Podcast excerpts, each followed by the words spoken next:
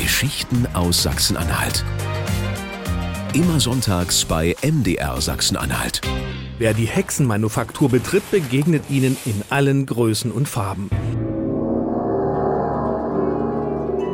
Hexen, wohin das Auge schaut. Im Regal, auf Kisten und an Ständern hängen. Dann aus einer Ecke heraus schaut sie mich an. Sie ist lebensgroß, hat eine grüne Schürze und eine braune Jacke. Unter dem gelben Kopftuch schauen rote Haare hervor. Sie hat eine Hakennase, ein spitzes Kinn, Katzenaugen und ein Lächeln. Unsere Hexen, die wir hier bauen, haben alle ein freundliches Gesicht. Es sind ja keine, die böse sind. Und Hexen sind ja auch nicht böse. Eigentlich sind das ja ganz schlaue Frauen früher gewesen. Ich habe jetzt hier eine in Arbeit, die hat noch eine gestüttelte Strumpfhose drunter, die hat ein paar ordentliche Stiefel an, ein Rock, Kopftuch ist wichtig, Kopftuch gehört ja hierher. Also traditionell haben die hier in Thale alle ein Kopftuch. Erklärt Martina Siebert-Sperling, die zusammen mit Geschäftspartnerin Peggy Fiedler die Hexenmanufaktur in Thale betreibt. Die beiden Frauen setzen damit eine über 100-jährige Tradition fort. Als im Harz um 1900 die ersten Walpurgisfeiern für Touristen veranstaltet werden, gibt es auch bald kleine Hexen als Souvenir. Mit ihrer Herstellung sind in Thale mehrere Familienbetriebe beschäftigt.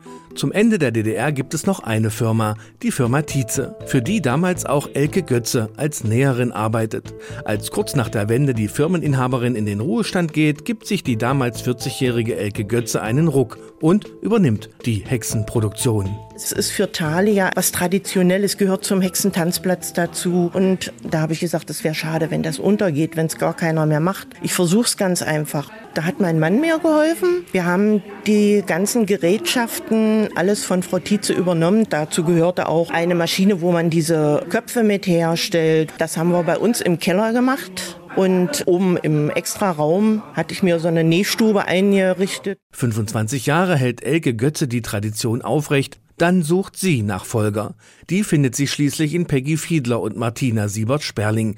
Die beiden ehemaligen Saatgutzüchterinnen haben 2016 eine Logistikfirma gegründet und suchen ein Jahr später ein zweites Standbein. Die Motivation war schon, dass es jemand aus Thale sein soll. Ich bin gebürtiger Thalenser noch und Tradition sollte nicht aussterben. Daraufhin haben wir dann den Kontakt zu Frau Götze gesucht, haben dann bei ihr das auch gelernt, aber richtig von der Pike auf, ein halbes Jahr richtig alles, was dazugehört. Den ersten Tag, als wir uns das alles angeguckt haben, da habe ich gesagt, Mio Nummer. Ich bin eher so der Grobmotoriker, sie ist eher diese Feinmotorikerin. Und für mich war das alles ziemlich putzelig. Bis ich nachher zu Herrn Götze in die Werkstatt runtergegangen bin, dann war alles gut.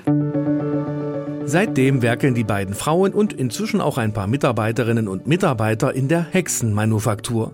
Sie malen Gesichter, sie drechseln Schuhchen aus Holz, sie binden kleine Besen aus Birkenreisig und sie nähen Kleider, Schürzen und Kopftücher. Das ist eine Bluse für eine kleine Hexe. Die wird dann umgedreht. Da kommen die Ärmel durch. Das ist mhm. das Grundgerüst. Also das ist ganz einfacher Draht und der wird dann gewickelt. Richtig mit Kurbel.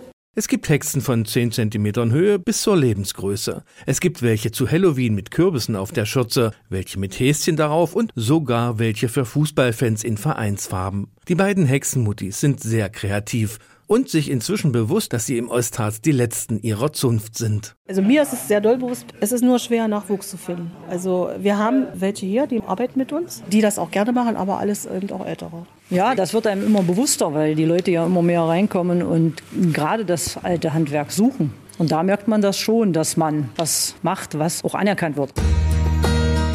Zu Walpurgis haben sie natürlich besonders viel zu tun in der Hexenmanufaktur. An einem Stand und in der Werkstatt stehen sie dann bereit für all die, die eine kleine Hexe zum Mitnehmen suchen. Handgemacht und garantiert keine Massenware aus Fernost.